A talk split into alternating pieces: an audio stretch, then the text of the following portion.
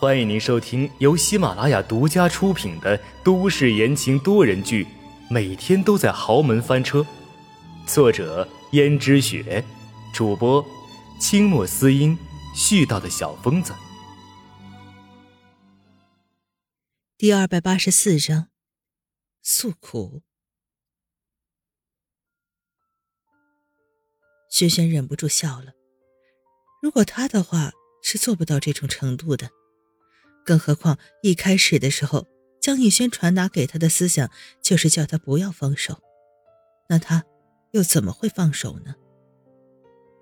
那先生，你的爱很伟大呀，那他跟那个男人最后在一起了吗？是，他们最后在一起了。可是我也没想到，那个男人他是一个富家子弟。他为了家族的事情，最后还是抛弃了他，跟别的女人结婚了。原来是这样。这世间多是痴情人被无情人辜负，不就是像他和江逸轩那样吗？到最后，简直还在原地的只有他一个人了。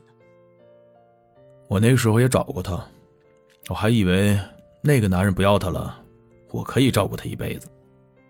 可是我没想到啊。他还是爱他，他还是不愿意跟我在一起。而且那个男人结婚以后还去招惹她，他们甚至还有了孩子。这，那最后呢？轩轩变得非常感兴趣，因为他和江逸轩不也是这样吗？没想到，最后，他被那个男人的老婆给逼死了。那可是我爱了很多年的女孩啊。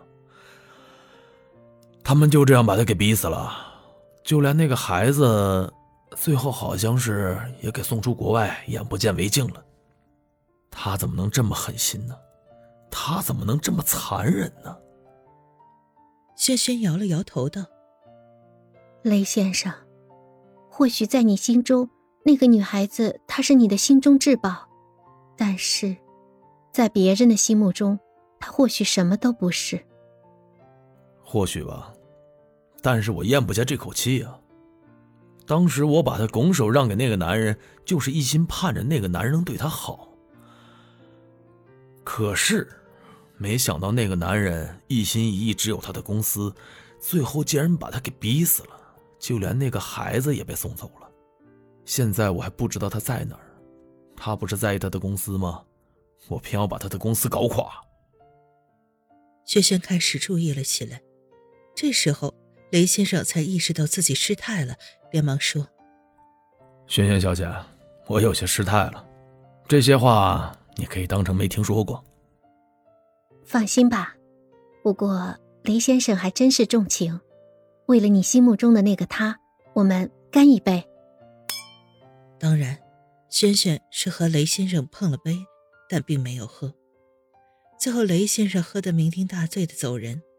走的时候还跟萱萱说：“嗯，明天见。”而轩轩也挂上了职业性的笑容。那明天见。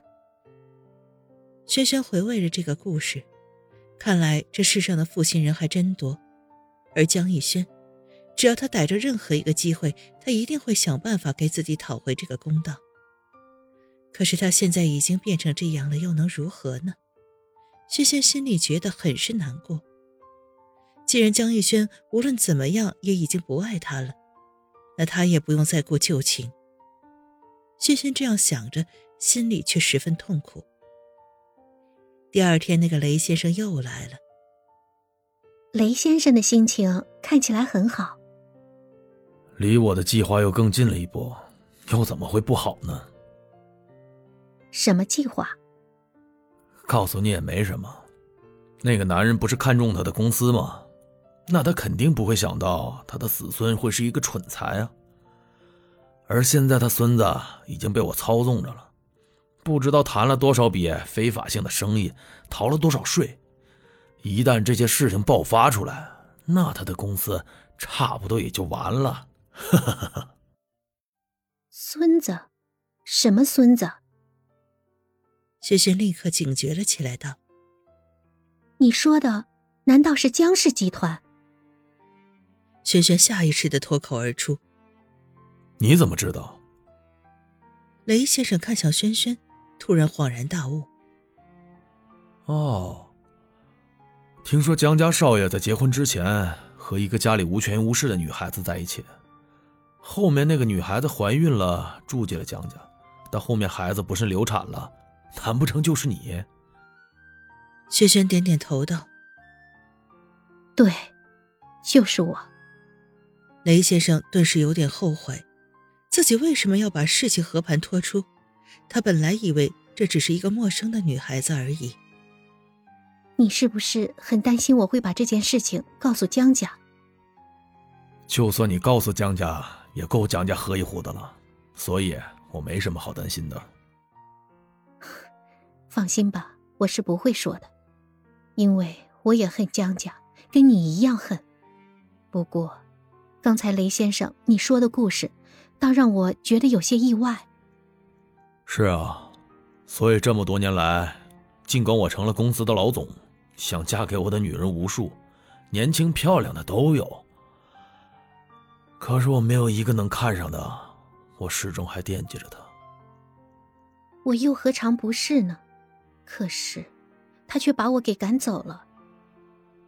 既然同是天下沦落人。而你又知道了我的秘密和往事，我也这么多年没结婚了，要不我们两个凑一起好了？什么？怎么？你觉得我配不上你？不是，只是婚姻大事怎么能儿戏呢？更何况我们这才认识了一天。好吧，反正这么多年我也没结婚，这可是我心里的大秘密。总不可能被一个外人知道了吧？更何况你不是恨他吗？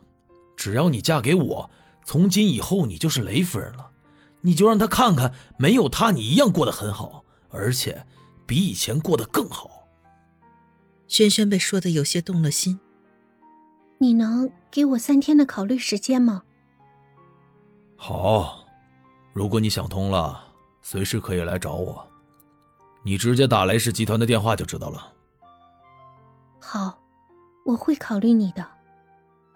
这一次，雷先生走得格外早，像是要专门给轩轩留下思考的时间似的。